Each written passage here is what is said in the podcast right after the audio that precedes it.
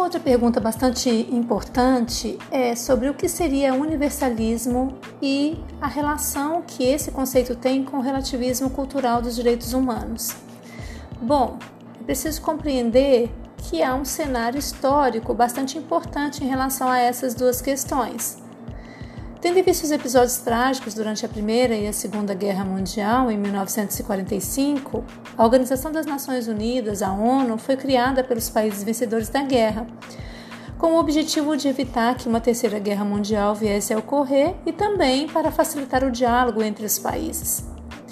É importante lembrar que, após três anos da sua criação, em 1948, foi elaborada a Declaração Universal dos Direitos Humanos e nela, nessa declaração, foram estipulados direitos fundamentais para todos os indivíduos.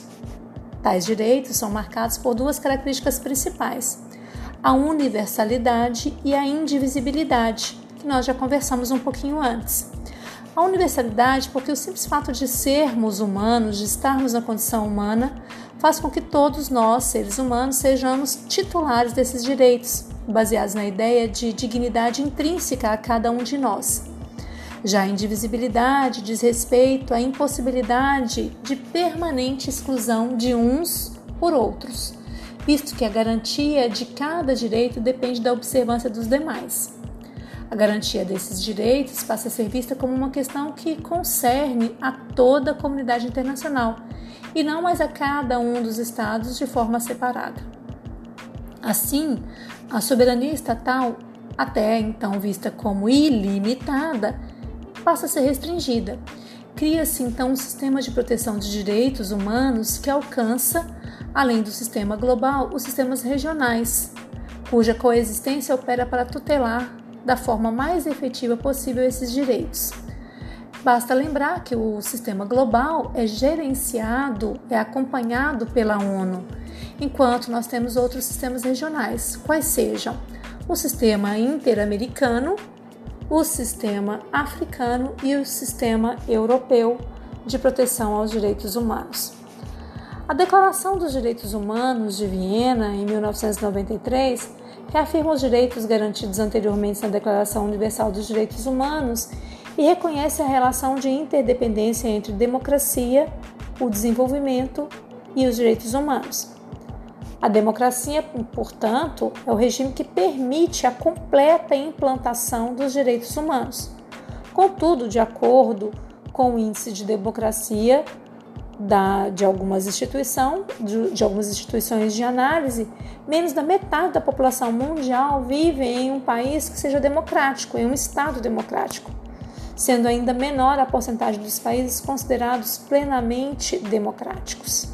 Assim, o Pacto Internacional dos Direitos Civis e Políticos de 1996 garante que os países possam fazer esse tipo de escolha, ou qual escolha? De qual regime que nos permita ser um regime mais próximo daquele que de fato vai ser garantidor dos direitos humanos. Nesse sentido, é mais compatível para o sucesso da economia e para o maior desenvolvimento aquele que também assegura um direito humano pleno a uma vida digna. Todos os povos, então, teriam direito à autodeterminação e, em virtude desse direito, determinam livremente em seu estatuto político o seu, qual a forma política de se organizar e asseguram livremente o seu desenvolvimento econômico, social e político. Porém, na perspectiva também cultural, é preciso perceber que os direitos que são universais precisam garantir essa heterogeneidade entre as nações, precisam garantir que, apesar de serem soberanos, esse relativismo cultural nos permite aí um desafio muito grande implementando os direitos humanos em cada uma dessas nações.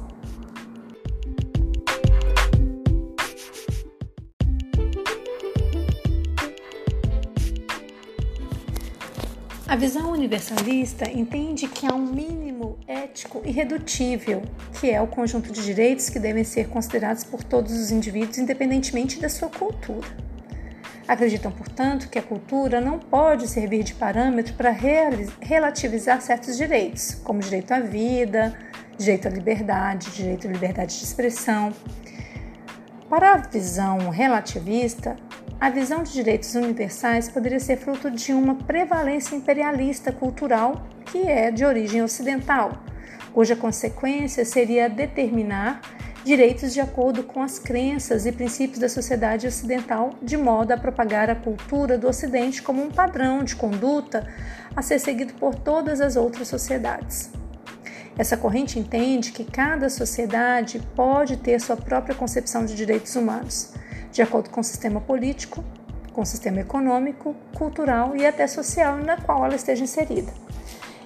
É importante lembrar que, em maior ou menor grau, os relativistas sustentam que a cultura deve ser fonte importante de direito e de normas, normas morais, inclusive.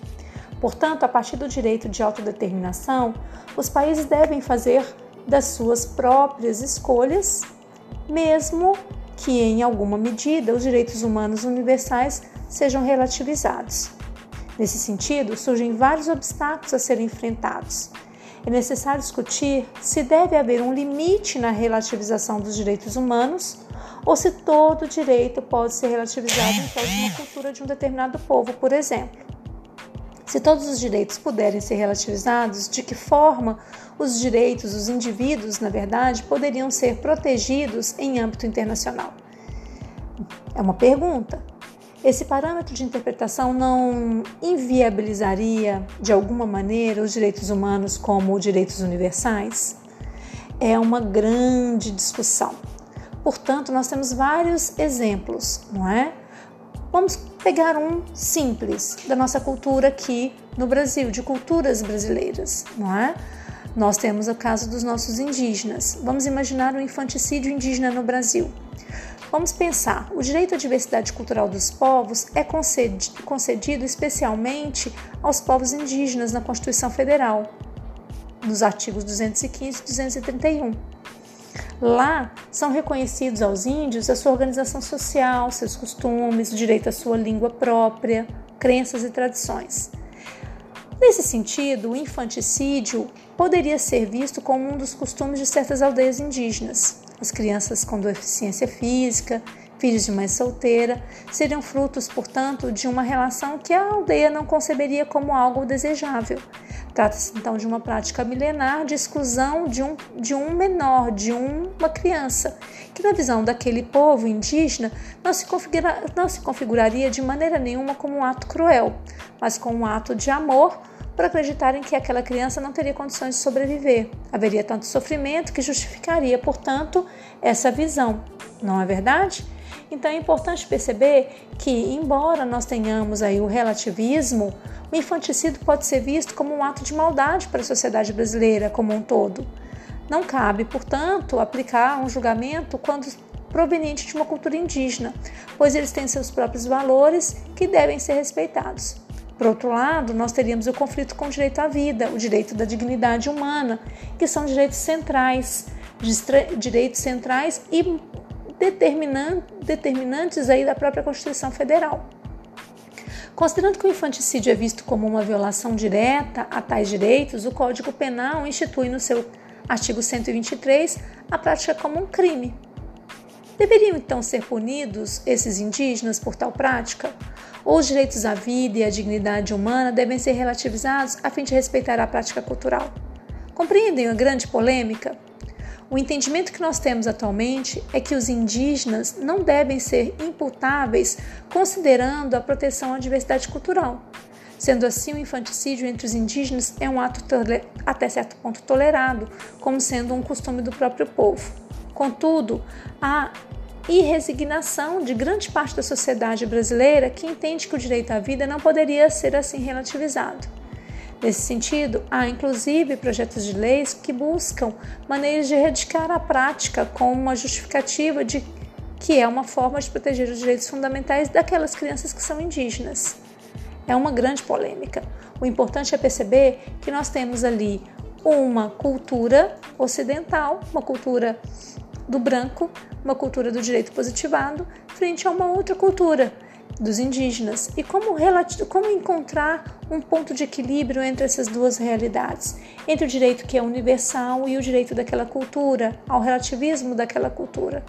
Portanto, é uma grande polêmica que a gente precisa cada vez mais discutir e entender como cada estado se posiciona em cada caso, em cada situação.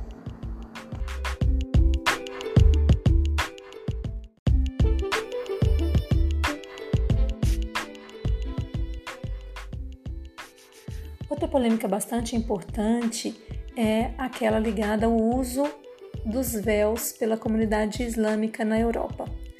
É preciso perceber que nas últimas décadas o continente europeu recebeu um fluxo migratório muito significativo e uma das culturas que mais é, tem se destacado nesse, nesse fluxo de imigração é a comunidade muçulmana. E para essa comunidade, o uso do véu é uma prática recorrente entre as mulheres e muitas vezes para nós é alvo de constante debate. Por quê? Porque é um paradigma para a discussão do relativismo cultural. Vamos pegar, por exemplo, o caso da França de 2004. A França tinha já em 2004 a maior população islâmica da Europa Ocidental. Mais de 5 milhões de muçulmanos viviam naquele país, sendo que 2 milhões desse total eram mulheres que usavam burcas ou véus que recobriam seu rosto. Essas mulheres, em 2004, foram proibidas de usar seus véus para frequentar escolas públicas com a justificativa de que estavam em um estado laico. O caso gerou uma polêmica enorme, uma polêmica internacional imensa. Por quê? A população islâmica encontrou ali os argumentos de que estavam sendo suprimidos os seus direitos de representação e de valorização religiosa, de expressão religiosa. Estudantes alegaram se sentirem nuas sem o uso do véu e buscaram, inclusive, saírem do, da escola, interrompendo seus estudos. Em 2010, houve a criação de mais uma lei que atacou diretamente a comunidade muçulmana. Essa lei proibia o uso do, de burca em lugares públicos, inclusive estabelecendo a multa de 150 euros para quem estivesse vestido com esse tipo de roupa ou que escondesse, os seus, ou que escondesse o rosto. Caso foi levado ao tribunal por uma mulher islâmica que alegou ter a sua, sua liberdade religiosa ferida. Para mais ou para menos, o importante é que a Corte Europeia confirmou, a, a Corte Europeia de Direitos Humanos confirmou a decisão, acolhendo a lei, a lei e dizendo né, que, na verdade, a, essa lei não se respeitava a Convenção Europeia dos Direitos Humanos. Aqui nós temos um conflito bastante importante, bastante significativo entre o relativismo cultural e o universalismo dos direitos humanos. É importante ressaltar que leis semelhantes foram instituídas em diversos países europeus, como a Holanda, a Alemanha, sempre com o argumento de fortalecer a laicidade do Estado.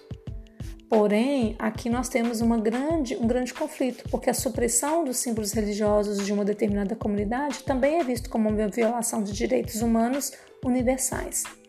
Assim, a proibição do véu, para alguns, é uma forma de combater o fundamentalismo islâmico, visto que reafirma a separação entre a igreja e o Estado.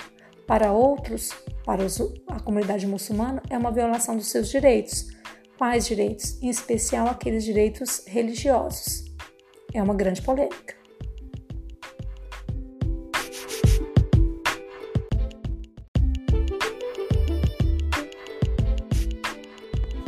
Para além de qualquer polêmica do véu ou do infanticídio ou das burcas, é preciso compreender que, para o universalismo dos direitos humanos, essas questões tratam-se de violações e precisam ser discutidas, precisam ser trabalhadas e precisam de fato que essas comunidades compreendam os direitos humanos como universais. Aí é que está a grande questão: como fazer isso? Como garantir? Como levar a ideia de que a vida é mais forte, é mais importante do que o direito a uma cultura, como levar a discussão do Estado laico ser menos relevante em relação à expressão religiosa, ao culto religioso. São polêmicas de fato, mas para os direitos humanos como universais, nós precisamos perceber que condição à vida e outros elementos, outros direitos que são universais, que são direitos humanos, precisam ser assegurados, precisam ser discutidos, precisam, precisam ser bem trabalhados em cada sociedade.